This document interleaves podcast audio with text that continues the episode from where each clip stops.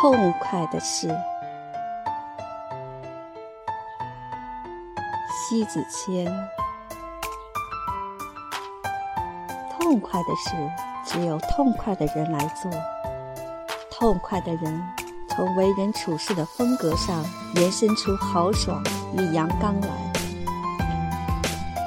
人们愿意去信赖痛快的人，把一件又一件的事交托于他。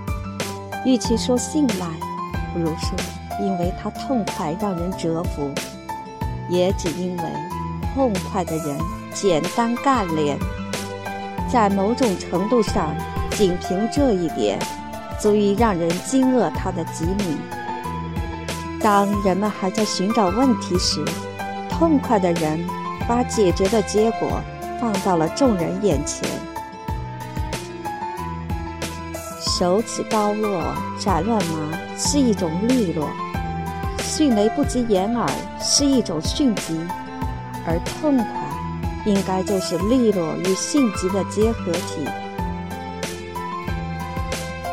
痛快的人不喜欢去磨蹭拖拉，痛快点才不会长痛，痛快点才不会揪念，痛快点才不会去兜兜转转千百回后又回到原点。你。不必要在不痛快的人那里得到痛快的结果。你若等待，事实上更多的就是折磨着、消耗着，最后就会不了了之。不痛快的人太折腾人，从性情上来说，就是太慢悠；从处事来说，就是太犹豫；从为人来说，就是太扭捏。之后。这种缺点日积月累，全部丧尽了速率，一切的问题便在等待与纠结里捉摸不透。这里并非有对所有不痛快的人持冒犯之意，这与沉稳的人无关。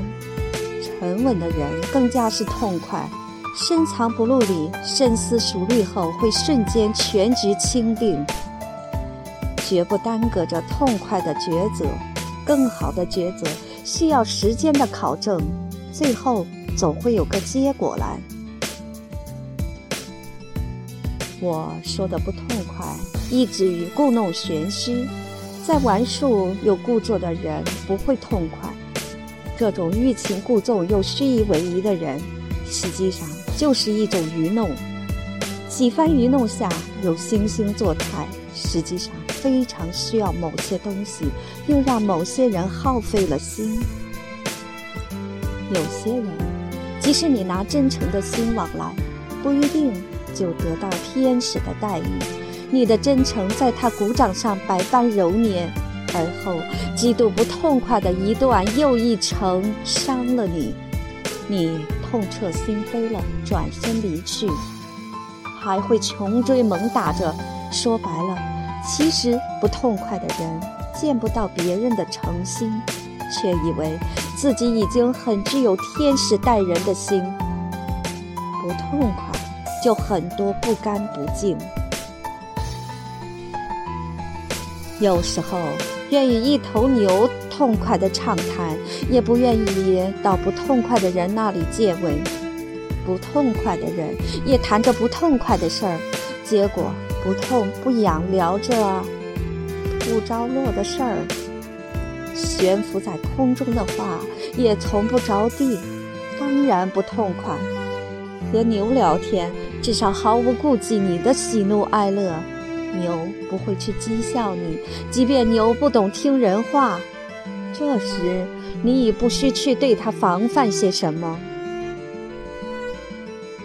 原因就在这儿，不痛快的人。思想里太多弯曲儿，不痛快的人不会有磊落的情怀。我不相信一个不痛快的人能掀起人生的浪花来。不痛快的人难能有汹涌澎湃的气魄。不痛快的人，他们的世界里最痛快的事莫过于让人不痛快，他们却善于把别人最不痛快去痛快着。习惯了损人利己，当揭穿点破时，不痛快的人变成了痛快的俘虏。这个人世间，咋咋呼呼就会在畏畏缩缩牵随，唯唯诺诺就在不清不楚里摇晃。朗逸的心，无论处于何种境地，都会明白着立场，从来不会去飘荡着模棱两可的似黑似白。痛快的起舞，尽管带着脚镣。生活的问题是存在的，需要痛快去抉择。你若不够痛快，生活就使你不痛快；你若足够痛快，生活里也彻底在你痛快里静置。剪不断，理还乱，头绪纷飞。一个人在取舍间太过于犹豫不决。就在十字路口左右徘徊，进退两难。于是，在煎熬生离憔悴了，迷离了。痛快的人是能拿得起放得下，即使是败，也虽败犹成；即使是辱，也虽辱犹荣。大将风范者，恰如三国时期赵子龙接到军令，写着“攻下城池”。赵子龙接到进攻军令时，手上只有二十个兵；收获成果时，一是攻下了十座城池，多了两万个兵，增了三千匹马。军令只仅仅是写着攻下城池，所以蜀汉人民痛快着。痛快的人浑身是胆，当然了，也绝不会是建立在鲁莽之上的果敢。是细密与迅疾的支撑，痛快与利落的嫁接，是磊落与阳刚的融汇。与痛快的人相往，说痛快的事儿，做痛快的事儿，就是干净。若不痛快，就会痛苦。痛快的，该留就留，该走就走，该放不拿，该舍不取，不着痕迹。清风云淡，来的简单，去的简单，毫无顾忌，痛快的哭笑，真实的很。痛快过后，拍拍尘土，归还真性。痛快的人与矫揉造作不相为谋，痛快的人与虚张声势不成一体。前者太看重面子，后者太喜欢愚弄。生活里乱成麻的事情太多，痛快的人向来畅怀，不会有太多揪心的进退。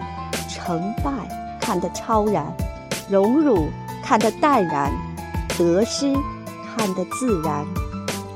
自欺欺人的作为，把一切隐藏得太深，难以见到最真实的流露。这样的人说了悲哀。既隐藏于暗地里，又渴求在自我的高深里觅得共鸣。说到底，活得青面獠牙，却又修饰着不伦不类，也只因为本性上不够痛快，扭曲了心性，以至于给人碎见不尽。芸芸众生，痛快的活着，也痛快的逝去。